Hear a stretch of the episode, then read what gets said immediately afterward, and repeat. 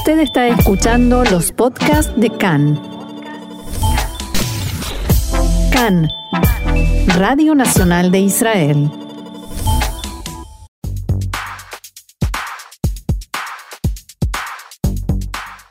Aquí comienza Israel en la aldea global. Actualidad más allá de las fronteras.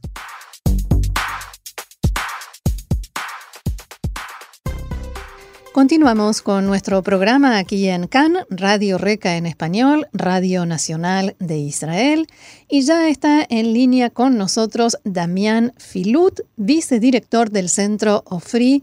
Shalom Damián, un gusto volver a tenerte con nosotros. Bienvenido a Cannes en español.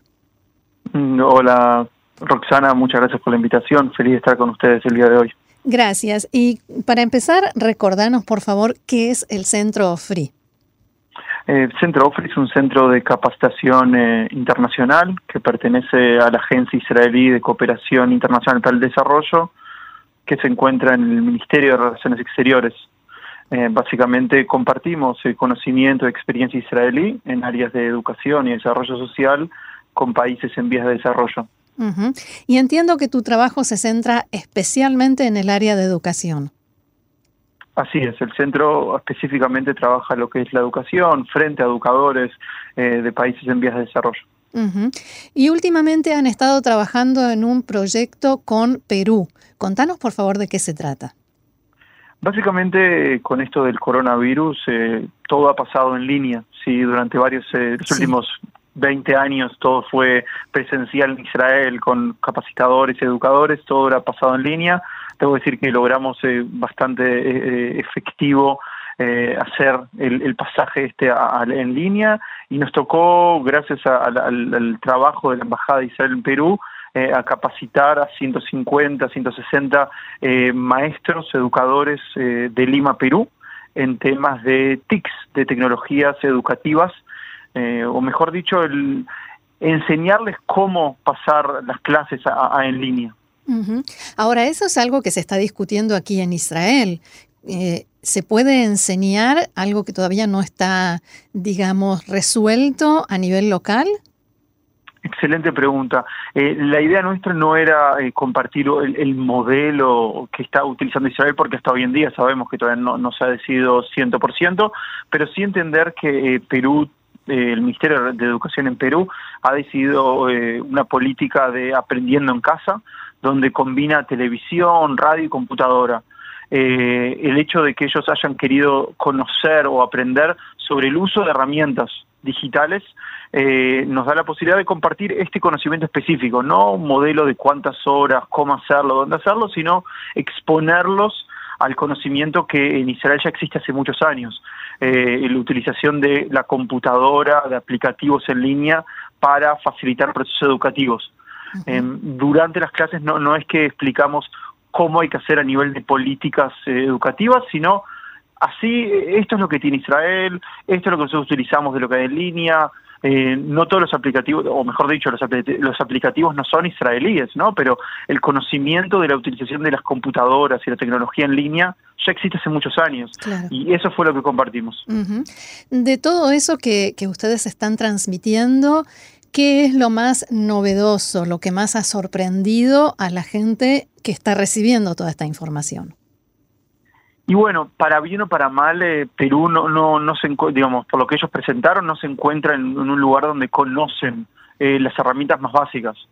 Eh, digamos, hoy por hoy todo el mundo conoce el Zoom y todo el mundo conoce cómo utilizar las herramientas de Google, pero ellos no las conocían, no conocían cuando empezamos con el proyecto en cómo, cómo utilizar este tipo de herramientas.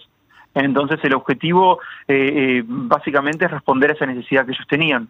No es que hay algo, quizás hay cosas novedosas para, para los que están escuchando el programa de, radio, de cómo utilizar eh, videos y, compartirlo, y, convertirlos en, procesos educativos con preguntas interactivas, o cómo enseñarle a los profes que les enseñen a los chicos a filmarse y dar eh, una, una opinión sobre un artículo o un trabajo que hicieron en casa pero no no era no es algo que, que, la gente no conoce hoy por hoy, sino cómo incluir eso en el proceso educativo. Em, ¿Hasta qué punto, o sea, qué se pierde y qué se gana eh, con esta implementación de estas nuevas herramientas y este uso de, nuevos eh, medios en la educación? Bueno, ahí esa es la pregunta que, que, de alguna manera me preguntaste antes, ¿no? Porque todavía no tiene una respuesta 100% cuánto positivo y cuánto negativo sobre todo el aprendizaje pero si vos, en línea. Si vos tuvieras que hacer una recomendación. Claro, claro. Entonces, hoy, hoy, hoy por hoy estamos hablando mucho de lo que se llama la educación híbrida. Esto que, que están hablando de las cápsulas, de unos días van a la escuela, un día no los van a la escuela, mm. pero esto depende mucho de las edades, depende mucho de los objetivos, de los sistemas educativos. Hay, hay, hay muchas variables que cada ministerio va a tener que eh, decidir. Sin lugar a dudas, hay una realidad. Estamos en una época de pandemia, crisis total para, para todos y también para la educación, y es una herramienta eh, accesible y a disposición. ¿En qué medida se va a utilizar? ¿Para qué edades se va a utilizar? ¿Y cómo se va a usar? Es todavía un, un proceso que estamos aprendiendo. Digo, aprendiendo todos. Y eso, sobre eso, eh, eh, Perú también va a tener que decidir qué va a hacer con este conocimiento. Te cuento que una de las cosas que más me emocionó, por ejemplo, del trabajo con Perú, fue que una de las conclusiones, uno de los encargados del Ministerio de, Educación de Lima, eh, fue, trabajamos con, con Lima, em, dice, nunca hicimos una capacitación tan larga, 10 encuentros de dos horas cada encuentro, para una masa de profesores tan, tan extensa. Buenísimo. Eh, me explico, entonces en, ese sentido eh, eh, creo que radica la, la, puesta a punto, la, la, nivelación de 160, 150 maestros o educadores, instructores, que de alguna manera pudieron exponerse a eh, 10, 15, 20 herramientas diferentes, depende del grupo y depende el, el, ritmo en que se fue, em, para poder decidir juntos, juntos quiere decir ellos con el Ministerio de, Educación de, Perú, cómo van a poner en práctica esta herramienta que es la computadora, eh, el, aprendizaje en línea. ¿Ustedes después hacen un seguimiento de qué pasó con esto que les enseñaron eh, o reciben algún informe? ¿Siguen en contacto? Bueno, como, como tú bien sabes, las relaciones con, Perú son, son, eh, son buenas y son ya hace varios años. Eh, este, este, este proyecto no, no nace de, del aire, sino que son, eh, son ex becarios nuestros que se encuentran en posiciones eh, claves dentro del Ministerio de Educación, buscan respuestas y acuden a Israel en busca de, esta, de parte de estas respuestas. Eh, digamos, la relación es continua. una de las cosas que también aprendemos en lo que es educación en línea es que el feedback es, es, es, es en línea, o mejor dicho, es, es continuo también. Entonces, sabemos que ya han puesto en práctica las herramientas durante esas 10 semanas. Sabemos que están interesados en continuar, no sabemos qué, en qué medida y si se va a lograr o no, eh, pero estamos pendientes de alguna manera de los procesos. Los que tienen que hacer ese seguimiento, sin lugar a dudas, son el, propio, el propio Ministerio de Educación en Lima, que luego de, que estos profesores recibieron la capacitación, poder seguir adelante y conocer eh, qué han aplicado. Por mi parte, por nuestra parte, la felicidad de saber que eh, entendieron que la práctica no hay que hacerla dentro de 20 semanas, sino que mientras van aprendiendo. Entonces cada semana tenían preguntas, cada semana eh, tenían eh, sugerencias o pedidos y eso hace también que la capacitación sea más viva, por así decirlo. Y más, y más efectiva, ¿no? Claro, más efectivo, correcto. Y en estas semanas en las que empezaron a poner en práctica este, esto que aprendieron en principio en la teoría, ¿Hubo resultados? ¿Hubo resultados positivos? ¿Comienzos de, de algún cambio? Y bueno, es como, es como, como te comentaba, ¿no? estos fueron como unos instructivos sobre el uso de eh, eh, aprendizaje de manera sincrónica, aprendizaje de manera sincrónica, aplicativos de videos, aplicativos de, de, eh, compartir documentos, una serie de, de herramientas que entran en la ver de un docente que, por mi parte, es un buen docente. Yo no entro si es un buen o mal docente. Y, la efectividad, lo que ellos ponen en práctica es cuando ellos vienen y cuentan. Utilizamos esta pizarra virtual eh, para hacer un una, unos deberes de los chicos de quinto. Ah, qué interesante. ¿Cómo, ¿Cómo resultó? Y ellos cuentan, fue muy efectivo, no conocíamos la herramienta y junto con los estudiantes aprendimos eh, y vimos eh, su efectividad. Mm. Eso es lo que, lo, que vamos viendo de alguna manera. Además de, además de contarles cómo a ellos les sirvió la herramienta o cómo eh, los alumnos pudieron trabajar, ¿les cuentan eh, cómo reaccionaron los alumnos? Eh, si, si, estaban bien predispuestos, si, si, tenían realmente ganas o estaban felices de, de tener estas nuevas herramientas o no, si había resistencia. Una de las cosas más lindas que pasa también aquí, también pasa ahí, pasa en todos lados, es que en la primera instancia pensamos lo siguiente, y todos pensamos, creo que usted, tú, piensas igual, los estudiantes conocen las, tecnologías, los maestros no. Mm, es verdad. Eh, eh, esa es la primera, la, primera idea que todos tenemos. Y no es cierto. Los estudiantes conocen las tecnologías y son y se sienten eh, cómodos en las tecnologías. No conocen todas las tecnologías y no conocen las tecnologías en un proceso educativo. ¿Me explico? Entonces, hay algo que es muy interesante y divertido, es que también los estudiantes tienen que animarse a utilizar estos nuevos aplicativos. De alguna manera sea casi, casi un aprendizaje en paralelo, porque el profe sabe cómo utilizar, porque aprendió cómo utilizar la herramienta, tiene que practicar un poco, y con el estudiante mismo hacen ese, ensayo y error. Y es parte del aprendizaje, yo creo que si ya hemos hablado en el pasado sobre educación y la educación del siglo XXI, entender de que el profe es guía, no tiene, no todo lo sabe. Entonces él trae la herramienta, trae la propuesta y juntos intentamos. Eh, ese, ese, ese, en conjunto, ese profesor guía es el que a mi entender va a tener más éxito en la, en la actualidad. Claro.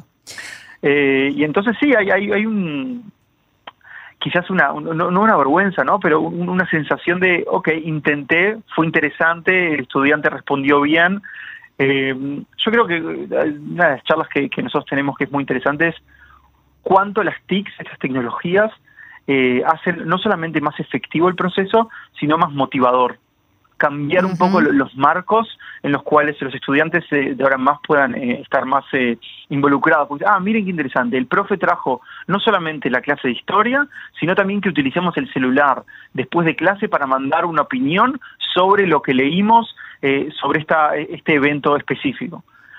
lo que genera también es motivación, es involucramiento de los estudiantes en el proceso, que eso es básicamente lo que queremos y más en momentos como estos que, que no, hay no, hay no hay presencial. Claro, y que, hay que hay que captar la atención de los alumnos de una manera diferente, porque siempre es un tema, o sea, cómo captar la atención de los alumnos y que, y que la mente no se vaya hacia otros lugares, ¿no? Pero hoy en día es un desafío, me parece, más grande. Es el desafío, el desafío, porque están en sus, en sus casas, tienen que despertarse a, ver qué está pasando en la computadora mm. y no es fácil, no es fácil ni, ni, en Israel, ni en Perú, ni en ningún lado. Entonces, sumar herramientas, sumar marcos, sumar, eh, de alguna manera lo que hace es mm, transformar el proceso a algo más... Eh, más motivador, más eh, al fin y al cabo, ¿qué es lo que queremos? Queremos un proceso significativo donde el estudiante logre lo que se llama la apropiación, apropiación del conocimiento. ¿Cómo lo logramos? Involucrándolo. Y estas herramientas eh, lo que generan, si están bien utilizadas, es ese, ese involucramiento del estudiante en el proceso mismo y no ese eh, ser ajeno, pasivo. Eh, el profe habla y yo estoy escuchando. Y eso mientras está en casa y está la heladera, los hermanos, el televisor y mil y una distracciones a mano, ¿no? que hay que competir con eso. No solamente eso, si una de las primeras charlas antes de empezar el curso, y eso fue muy importante, esta es una respuesta. Esta es una respuesta que Israel puede compartir con Perú. ¿Me explico? no, en todo, no, no en todo Perú, no en todo el mundo hay computadoras para todos los estudiantes, internet de buena calidad. No todo hay para todos. No hay. Esta es una respuesta que funciona en el momento que hay una, una, una serie de variables a disposición. Entonces, eh, eh, también vale aclarar, y es importante decir en estos momentos tan difíciles para todos, para Israel, pero para todo el mundo, que eh, toda la tecnología que estamos utilizando es una respuesta que tenemos e intentamos aprovecharla al máximo. y es esa lucha que tenemos, ok, tengo la computadora, tengo la conectividad, veamos cómo puedo hacer que el proceso educativo no se corte. ¿Hay, ¿Se está haciendo o hay planes de hacer esto mismo con otros países? Eh, como tú bien sabes, la forma de trabajo más que nada es basada en los pedidos de los países. Eh, entonces, en el momento que los países eh, exigen o piden, ahí se empieza, en el ministerio se evalúa ¿no? cómo, cómo se manejan este tipo de, de pedidos.